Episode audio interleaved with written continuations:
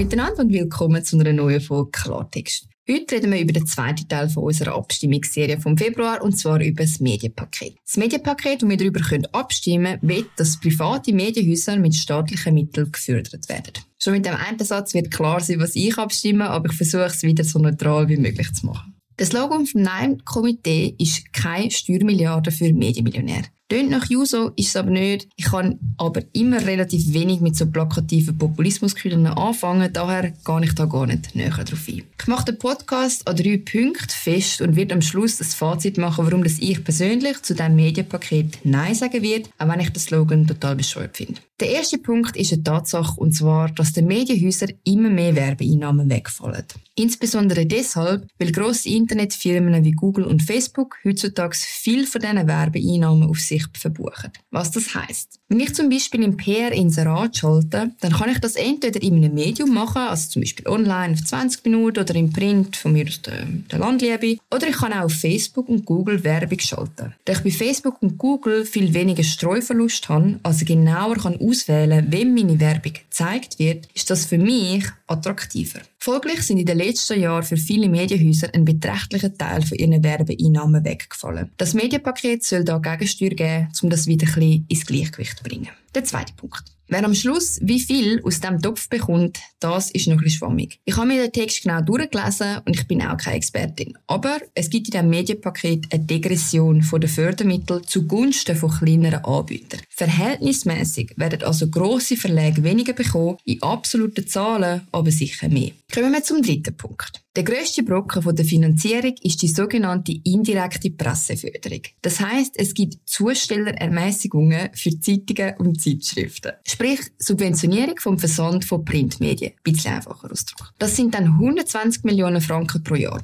schon noch viel. Aber nicht nur das Print, als Online soll gefördert werden. Mit 30 Millionen Franken. Sonst noch drinnen sind bis zu 109 Millionen Franken pro Jahr für private Radio- und Fernsehsender und bis zu 23 Millionen Franken Gebührengelder für die Stärkung vom Mediensystem generell. Wichtiger Punkt da dabei. Es werden nur Angebote unterstützt, wo dafür gezahlt wird. Also wo man zahlende Abonnenten muss haben als Medium. So. Das sind meine drei Punkte. Wegfallende Werbeeinnahmen, Bevorteilung von kleineren Medien und überproportionale Förderung von Print. Übrigens, Fun Fact, die, die nicht wollen, dass wir mit der Abschaffung von der Emissionsabgabe 250 Millionen weniger Bundeseinnahmen haben und Unternehmen entlasten, sind die gleichen, die das Geld da mit beiden Händen zusätzlich wieder ausgeben, um die Medien entlasten. Schon lustig. Jeder Franken, der vom Bund ausgegeben wird, hat irgendwo müssen verdient werden. Und was machen wir jetzt mit dem? Was ihr damit macht, das kann ich euch nicht sagen. Aber ich kann sagen, was ich damit mache. Ich sage nein. Und zwar aus zwei Gründen. Erstens, aus meiner Sicht ist eine Unterscheidung in Print- und Online-Medien schon lange nicht mehr zeitgemäß. Warum soll der Steuerzahler Printmedien quer subventionieren, wenn man heutzutage alles online konsumieren kann? Verstehe mich nicht falsch, ich finde es super, dass es Printmedien gibt. Auch ich habe einige Hefte abonniert, wo ich zwar viel Zeit lese, aber wo ich unterstützen will. Aber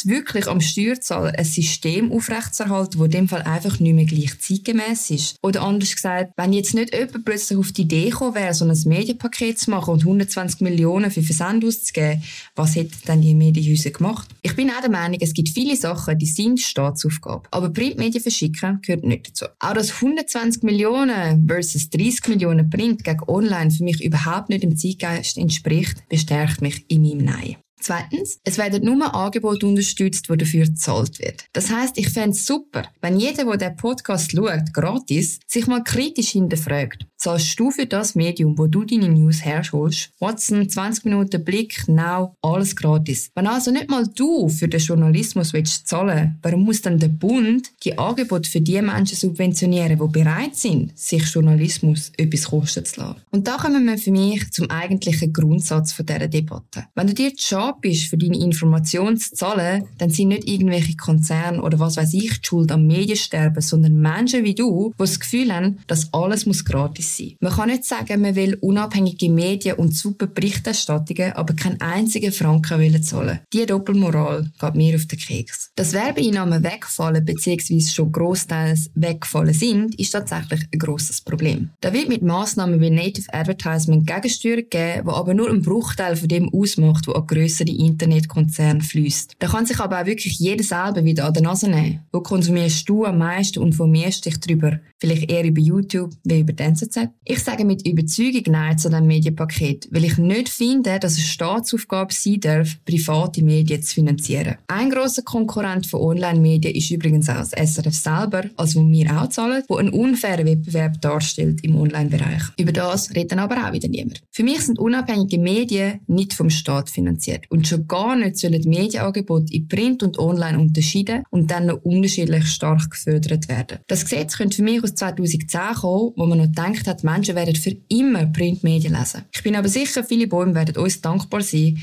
wenn es da vielleicht auch mal ein Umdenken könnte geben. Und was mich auch an vielen Städten nervt in dieser Diskussion, man redet immer von diesen kleinen Blättchen vom Land, die werden eingehen. Ja, also all die, die von CH Media aufgekauft worden sind. Oder wer von euch hat schon mal so ein Blättchen vom Land in der Hand gehabt? Weder früher, noch seit wir über die Abstimmung diskutieren. Ich wünsche mir aber eigentlich, dass in dieser Diskussion mehr zum Ausdruck kommt, dass es auch an den Konsumenten liegt, dass unabhängige Medien überleben. Wer immer das Gefühl hat, alles soll gratis sein, der muss sich nicht wundern, wenn irgendwann die Qualität abnimmt. Es gibt für jeden Schooler ein gutes Medium. Also such dir ein Abo und zahl für den Journalismus, wo du willst konsumieren In diesem Sinne wünsche ich euch noch eine gute Woche und ich freue mich auf die nächste Folge Klartext mit euch. Bis dann!